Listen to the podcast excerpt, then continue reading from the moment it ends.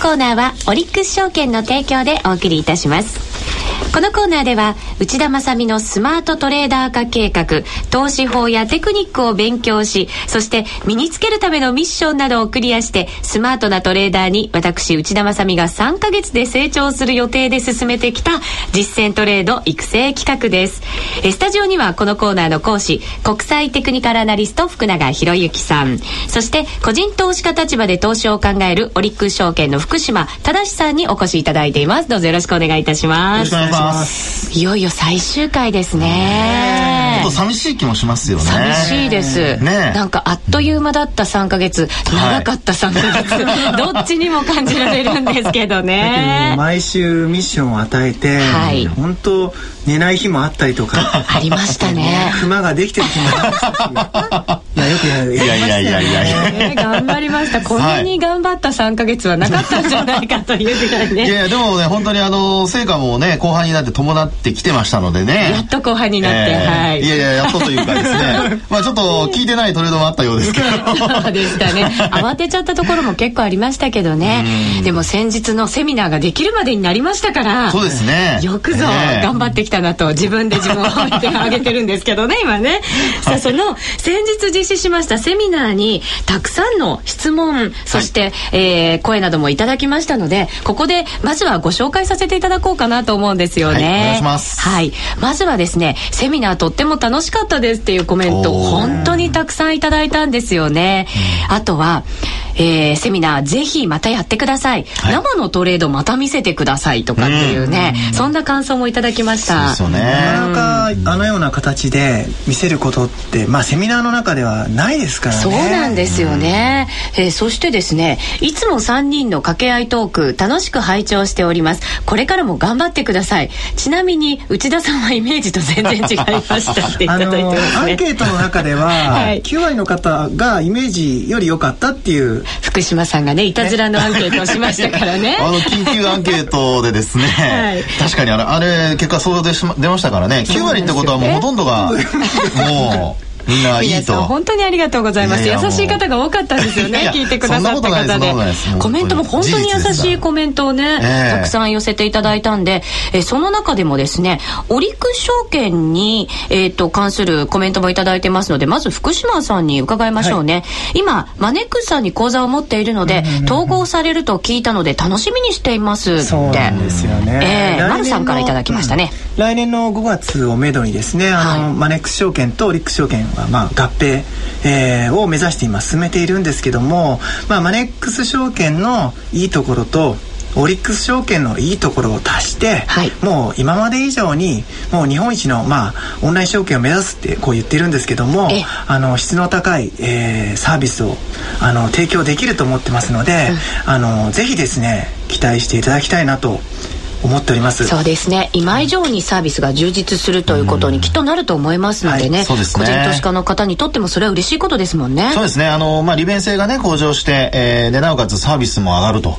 いうことになれば、はい。それはもう口座を持ってること自体がまたね、えートレードの成果にもつながっていくと思いますので、はい。期待したいところですよね。そうですね、はい。さあ福永さんに向けてもあるんですよね。はい。何でしょうか？えっ、とえー、2番底になったら、はい。日本の経済はどうなってしまうのですか？って。あの2番底に関する質問って結構多いんですよ。皆さん心配されてるんですねやっぱりね。そうですね。あの、まあ、うことの発端というのは多分日経のですね、あの、まあ、えっ、と、経営者に対するアンケート。あれでですね、大体5割以上だったかな、前後だったかの人が、まあ、経営者がですね、二番底の懸念があるとはい。いうようなことを、まあ、言ってるわけなんですよね。まあ、慎重に見てるって部分もあるんでしょうけどね。そうですね。まあ、ただ経営者としても、あの、いくらその慎重に見てるとはいえ、二番底っていうのは結構ですね、シビアな見方になるかと思うんですよね、どちらかというと。はい。で、もし仮に二番底ということで、本当にそこが確認できたとしたら、それはもう上がるしかないので、あポジティブな。えーですから2番底になった時にはまあ基本的にはもうお買いスタンスで臨むということでいいと思うんですが、はい。あと上がるしかないと。ただ2番底じゃなくて1番底になるのが一番怖いのでああここからもしかしたらそれが一番底かも。うんまなんていうあもしことが。そういうふうに下げていった場合ですよね、ええ。ですので、まあ、そのあたりはやっぱり見極めないといけないということになるかとは思いますけどね。はい。うんそうですね。さあもう一つ、えー塩漬けばかりで本物の漬物ができそうな勢いなんですが 塩漬け対処法は何ですか？という質問ですね。あそうですね。あのーまあ、私はセミナーなんかでですね、塩漬け株の対処法っていうお話を実際にしてるんですけども、はい。あのー塩漬け株を対処するのにですね、要は買いコストを下げるっていうことが一番重要なんですよね。ですから、まあ、か、あのー空売りとかつなぎ売りを、空売りというよりもつなぎ売りですね、を、あのーうまく活用して、えー買いの単価を下げていくと。まあ、それができるようになれば、基本的にはリスクヘッジにもつながりますんで、はい。えーその塩漬け株をおどっかで、えー解きほぐすと言いますか、塩漬けから元に戻すってことができるようになると思いますけどね。なるほど、はい。じゃあ売りとか買いを駆使してその買いのリスクを、あの小さくする。損を小さくするということが必要なんですね。え。まあ、要は利益を確保しながら現物株を持つっていう話にはなるかと思うんですけどね。はい、そうですね。もう本当にあのご紹介しきれないぐらいたくさんの質問、ご意見などいただきました。本当にありがとうございました。えありがとうございますあのまた皆さんに三人でセミナーができたらいいですよね。本当ですねねえ、はいその時はぜひ皆さんまたご覧いただければと思います。ありがとうございました。ありがとうございました。さあここからは雰囲気を変えましてね。はい。先週のミッションを最後のミッションでしたからね。やっぱりご報告を皆さんにしなくてはなりません。はい。はい、自分で銘柄を選んで、ええ。スマートトレーダーになれという、なんだかこう投げやりのような崖からこう背中をポンとねあの落とされたら押されたようなね。そんなことありませんよ。そんなこう悩ましいミッションでしたけれども私はですねあのネットセミナーでも、はい。あのやらせていただいたダウ。おの連動の指数すごく苦手だったんですよ、はい。私の一番ねが苦手とするところの指数で、ええ。やっぱり最後チャレンジしようかなと思いましてうん。CFD でやることにしました、はい。で、それだけではやっぱり不安なので大好きだったダウを一緒に合わせてやろうかと思いましてダックスと今回は。ダウですね。そうです。ダダックスとダウですね、はい。両方で今回はあのトレンドをしてみようというふうに決めました、ただクリスマス休暇前ということもあったので、非常にこう値動きが小さかったんですよね。うん。しかも指数は結構高値圏で推移してましたので、はい。売り買い工作というところで小幅な値動きのところでしたから、まあその中で大きく利益を取るためにえチャレンジしてみようということにしました、はい。でまずはその指数両方ともなんですけれどボックス圏で推移してたんですね、はい。なのでその中でこう下限に来たら買い上限では売りというふうにしてボックス圏で攻めようと思ったんですが、はい。見てたら徐々にこう修練されて三角持ち合いみたいな形になってきたんですね、はい。なのでちょっとそこで作戦を変更しまして 下限に来たらやっぱり売りではい。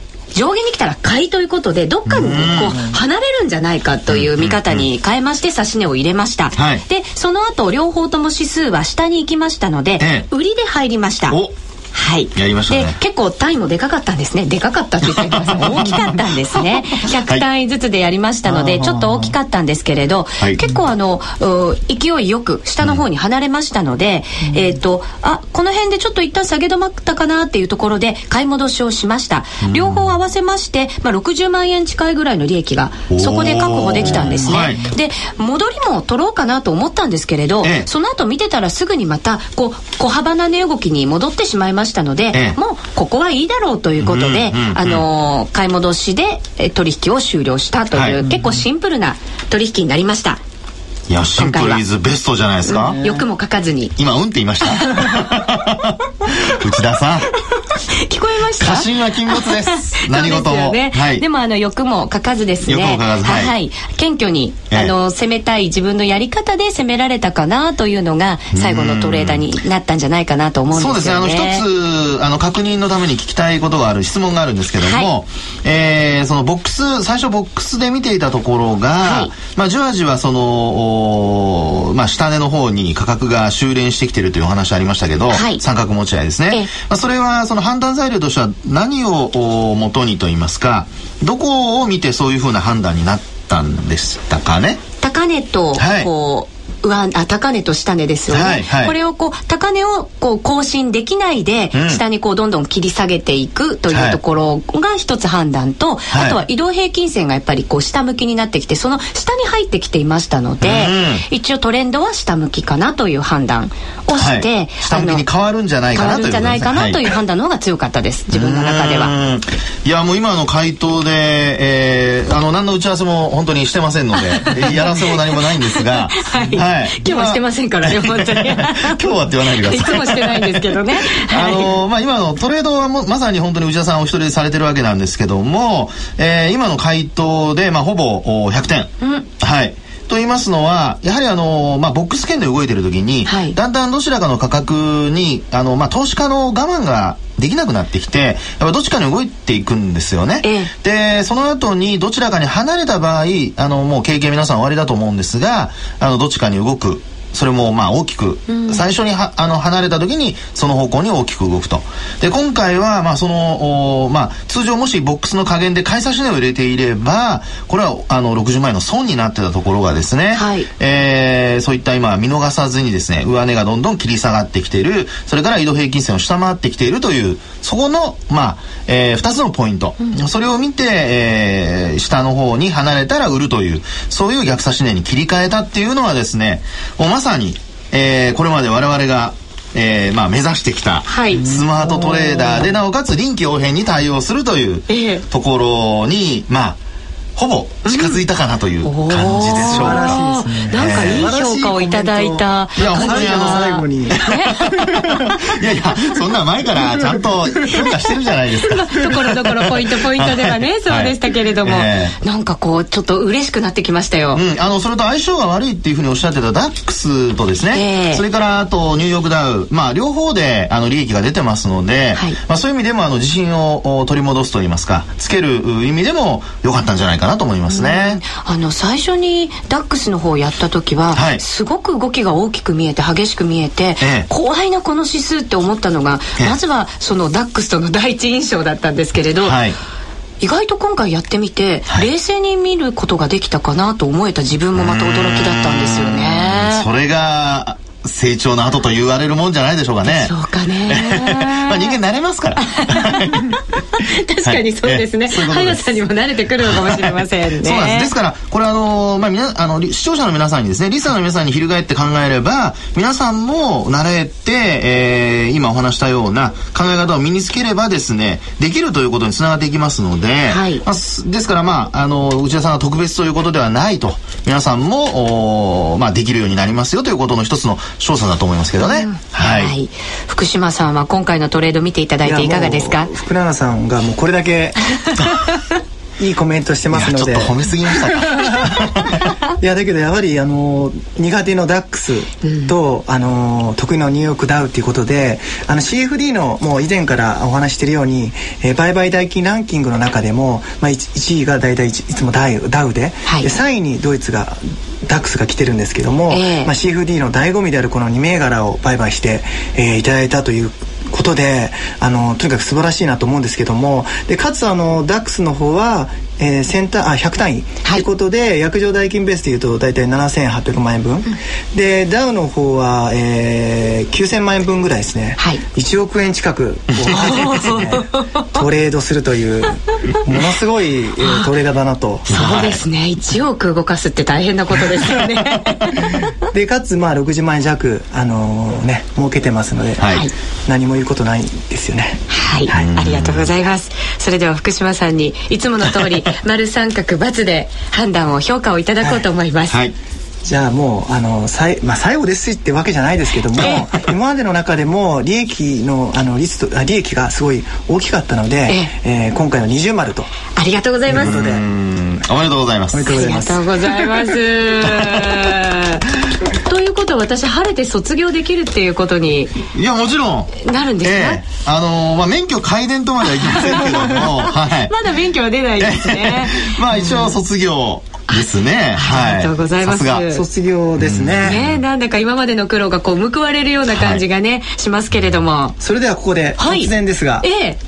あの卒業ということで、ちょっと今回表彰状というようなあ本当だ形でお渡ししたいと思います。すごい。じゃあちょっと読み上げます今福島さんが手に表彰状を持っておられます、ねびっくりしました。福永さんとわ私福島からの表彰状という。はい。はい。えー表彰状内田正美殿、あなたは夕焼けマーケッツ木曜コーナー番組「ザ・スマートトレーダー」で数々の FX、えーそれから CFD 銘柄の売買に挑戦しさまざまな苦難を乗り越え、初級者としてのトレードスキルをあの身につけレベルアップしたことを表彰いたします。はい。平成21年12月24日、えーチャート王子福永博之 オリックス証券福島正ありがとうございます。どうぞ。ありがとうございますおめでとうございます。今本当に頂戴しました。なんか私ちょっと涙が出いそうなんですけど。いやいやいやそこまで感動しちゃダメですよ。まだまだ。そうです。よね初級者としてって書いてありますからね。まだ中級者上級者ありますからね上には上が、まあ そうですよね。うんそうですよえねー、まあでも本当リスナーの皆さんとね一緒に、まあアドバイスくださったりとかね、ええ。してくださいましたんでね。そうですね。さてはい来週からの はい。ねええ。一体どうなるのかなというふうに思うんですが。そうですよね。今週のミッションは？今週というよりはですね、はい。来週からはというか来月からはですね、ええ。はい。スマートトレーダー2スタート。えー、2がスタートですか？2ですよあ内田さん。2がスタートになるんですね。ですね。はということでよろしくお願いします。はい。ちょっと強引でしたそうが。ですか今度そうすると初級者じゃなくて中級者を目指せっていうことになるんでしょうかね、そうですね。ええそういうことになりますね。なるほど。わ、はい。かりました。ということは今日のミッションは告知ということでいいんですね。来週からもまた続きますよ。ね。来年からも続きますよということなんですね。はい。はい、ということで来年からもこのメンバーではい。スマートトレーダー2を進めていきたいと思います、はい。リスナーの皆さんぜひ来週から来年からもぜひ応援いただければと思います。お楽しみになさってください。福永さん福島さん今年ははい。ありがとうございました、ありがとうございました。ありがとうございましたまた来年もどうぞよろしくお願いいたします。このコーナーはオリックス証券の提供でお送りしました。目指すは日本一のオンライン証券マネックス証券はオリックス証券との合併に向けて始動しました。おかげさまで今年創業10周年を迎えたマネックス証券。